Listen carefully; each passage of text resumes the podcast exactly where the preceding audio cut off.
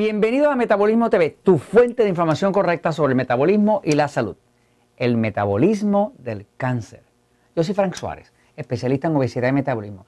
Quiero compartir con ustedes eh, algunos datos que he ido acumulando, uno aquí, otro allá y otro allá. A veces uno va acumulando información y luego llega un momento donde todo eso más o menos como que se alinea y de momento todo le empieza a uno a hacer sentido, ¿no? Eh, se llama como una realización. Yo hay veces que me encuentro investigando cosas que están como disrelacionadas, ¿no? Este, y de momento no le veo la utilidad, pero más o menos como que lo archivo, lo guardo, lo escribo y demás, porque me parece algún dato interesante científico, y luego eh, me ha pagado eso, ¿no? Eh, acumular esa, esa, esos centavitos, esos poquitos, poquitos, poquitos, poquitos, poquitos, y de momento aparece un dato que se alinea todo, y, wow, y entra la luz, ¿no? Entra el entendimiento. Pues quiero hablarles un poco del metabolismo del cáncer. Eh, voy a ir a la pizarra un momentito para explicárselo. Fíjense, eh, el metabolismo se define como todas, y así se define en el poder de metabolismo y también en diabetes sin problemas, ¿no? El metabolismo se define como todos los cambios, movimientos y acciones que su cuerpo hace para convertir los alimentos en energía para sobrevivir. Quiere decir que todo lo que usted hace que su cuerpo hace con los alimentos que usted ingiere para convertir esos alimentos que son como un combustible en energía para sobrevivir, que es energía que produce movimiento, eso es lo que se llama el metabolismo. El metabolismo, ¿dónde ocurre verdaderamente? Metabolismo, ¿verdad?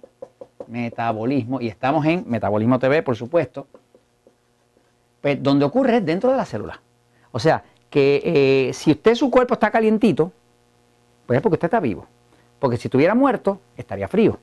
Eh, el metabolismo ocurre en la célula. Dentro de la célula, que es como un castillito, ahí hay una parte que se llama la mitocondria donde se genera energía. Y esa energía, que le llaman ATP, que en inglés sería adenosine trifosfate o trifosfato adenosina, esa energía, una de las formas que tiene de expresarse es el calor. Por ejemplo, usted puede observar que una persona bien eh, entrada en años, bien mayorcito, como dicen en México, bien envejeciente, como decimos en Puerto Rico, pues mientras más viejito está el cuerpo, pues más frío está. Y eso pasa porque el metabolismo se va apagando. Y según se van apagando los fueguitos de la célula, el cuerpo se va enfriando. De hecho, usted le puede tomar la temperatura a una persona bien viejita con un termómetro y va a encontrar que está bastante más frío que un bebé recién nacido que siempre está calientito como si hubiera acabado de salir del horno. ¿no? Así que el metabolismo ocurre dentro de la célula. Ahora, eh, ese, ese metabolismo como tal, pues es todo lo que el cuerpo hace para convertir esos alimentos en energía. Pero ¿qué pasa? Eh, las células tienen el metabolismo dentro. Dentro es que ocurre el metabolismo. Ahora, eh, hablemos un momentito del cáncer. ¿no? Yo no soy un experto en cáncer. Tengo así el honor de compartir eh, trabajos de investigación con dos eh, prestigiosos académicos investigadores de la Universidad de Puerto Rico, que son el doctor Michael González y el doctor Jorge Miranda Mazari, con quienes estamos haciendo estudios con la Universidad de Coahuila, eh, en México, estamos haciendo estudios de obesidad, estudios de control de diabetes, y estos médicos investigadores pues son, digamos, académicos verdaderos, ¿no? Yo soy como un investigador así autodidacta, ¿no? Eh, porque yo me dedico al metabolismo de la obesidad y de la diabetes. Y ellos se dedican al metabolismo del cáncer. Pero cuando nos conocimos, ellos se interesaron muchísimo en lo que yo hago y yo me interesé también en aprender de ellos. Entonces hemos formado como un grupo de investigación donde eh, nos reunimos mensualmente y estamos haciendo distintos estudios clínicos eh, que luego condujeron a poder publicar el libro eh, Diabetes sin Problemas, donde vimos que controlando el metabolismo uno puede controlar la diabetes. Por eso que este libro se llama Diabetes sin Problemas, pero realmente es el control de la diabetes con la ayuda del poder de metabolismo. O sea que hemos visto que mejorando el metabolismo uno puede controlar la diabetes, igual que puede controlar otras enfermedades como el cáncer. Fíjese, estos doctores de quienes he aprendido muchísimo y he tenido el honor de compartir con ellos, se dedican a la investigación del cáncer. Hace más de 12 o 15 años que se dedican a investigar el cáncer y trabajan para la Universidad de Puerto Rico y publican eh, artículos oficiales en los mejores eh, diarios y journals, como llaman en inglés, de, ciencia, ¿no? Y eh, he visto, por ejemplo, que me hablan de que la célula, ¿verdad? Una cosa que estamos de acuerdo es que la célula, el metabolismo ocurre dentro. Es lo que ocurre dentro. Ahora, cuando hay cáncer, ¿no?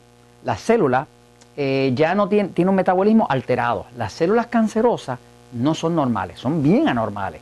De hecho, la, célula que, está saludable utiliza la glucosa y cuando entra la glucosa la quema, crea una, una combustión y con esa combustión de glucosa ella produce una célula saludable, produce un total de 30, por cada molécula de glucosa produce 32 ATP. ATP es la energía, pues de energía, la moneda de energía celular. Eh, así que cada molécula de glucosa, cuando la célula la procesa, produce 32 ATP, que son unidades de energía, que es lo que mantiene la salud y el movimiento del cuerpo. Ahora, cuando esa célula está cancerosa, pues esa glucosa, cuando entra aquí, no se quema. Lo que hace es que se fermenta. Fermenta quiere decir que se pudre, eh, como cuando usted crea alcohol, ¿no? Y básicamente la fermentación es tan ineficiente, tan ineficiente, ¿verdad? Que en vez de crear 32, crea 2. En otras palabras, que perdió 30. Pero no solamente eso, es que crea 2 y, crea también una cosa que se llama lactato. Y ese lactato, eh, el cuerpo tiene que usar otro, otros 8 ATP para procesarlo. Quiere decir que por eso que usted ve que una persona con cáncer se va rompiendo, crea una uh, que, que, se va rompiendo. O sea, la persona se, se, se emacia, o sea, se le va rompiendo el cuerpo. Porque el cuerpo no es solamente que produzca poca energía, en vez de producir 32, produce 2 cuando tiene cáncer. Es una célula anormal, es un metabolismo anormal, sino que también tiene que usar otros 8 ATP que sacó de otras células que todavía no estaban dañadas para procesar todo el lactato que se produjo eh, por ese eh, eh, procesamiento ineficiente de fermentación. Ok, entonces, uno de los problemas del cáncer, ¿verdad? Y esto lo probó el amigo Otto Warhol, quien recibió un premio Nobel por su descubrimiento, es que el, cáncer siempre ocurre en un ambiente ácido donde está escaso el oxígeno. Cuando hay un ambiente ácido, está falta de oxígeno, porque el ácido destruye el oxígeno. Así que no existe un cáncer que ocurra dentro de un ambiente donde hay mucho oxígeno. El cáncer ocurre dentro de un ambiente que llaman eh, anaeróbico, eh, que no usa oxígeno. Es un ambiente de fermentación. Cuando no hay combustión, pues es porque no hay oxígeno. Y si no hay combustión, el cuerpo tiene que sobrevivir, lo que hace es que fermenta. Y eso es lo que hacen las células cancerosas. Son, las células cancerosas son grandes comelonas de glucosa. De hecho, una célula cancerosa come glucosa siete veces más rápido que las células normales. La forma en que detectan un cáncer, cáncer ¿verdad? es que ponen una glucosa con un poco de radiación y toda esa glucosa con radiación va a parar donde está el tumor porque el cáncer se la está tragando rápido y ahí la iluminan con una radiografía y usted cuenta toda esa área iluminada y que está iluminado el tumor. ¿eh? O sea que básicamente el, cáncer, si usted quiere controlar un cáncer, usted tendría que reducir la glucosa. Lo peor que se puede hacer en un cáncer es echarle eh, carbohidratos refinados, porque entonces sí que le está echando gasolina al fuego, ¿no? Entonces, una de las cosas que más ayuda a uno eh, evitar que, un cáncer se siga regando es, por ejemplo, una de las terapias más comunes cuando hay cáncer es que se hacen jugos de vegetales.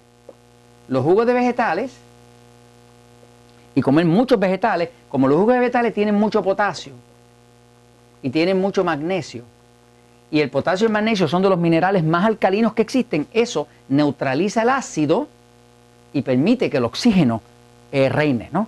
Y por eso que muchas personas han logrado controlar su cáncer eh, básicamente volviéndose vegetariano con muchos vegetales y ensaladas, ¿no? Así que básicamente eh, estamos hablando aquí del metabolismo del cáncer, pero usted puede entender esto, de aquí fue que yo saqué la información del estudio del cáncer eh, para poder saber lo que era el sistema nervioso excitado y pasivo.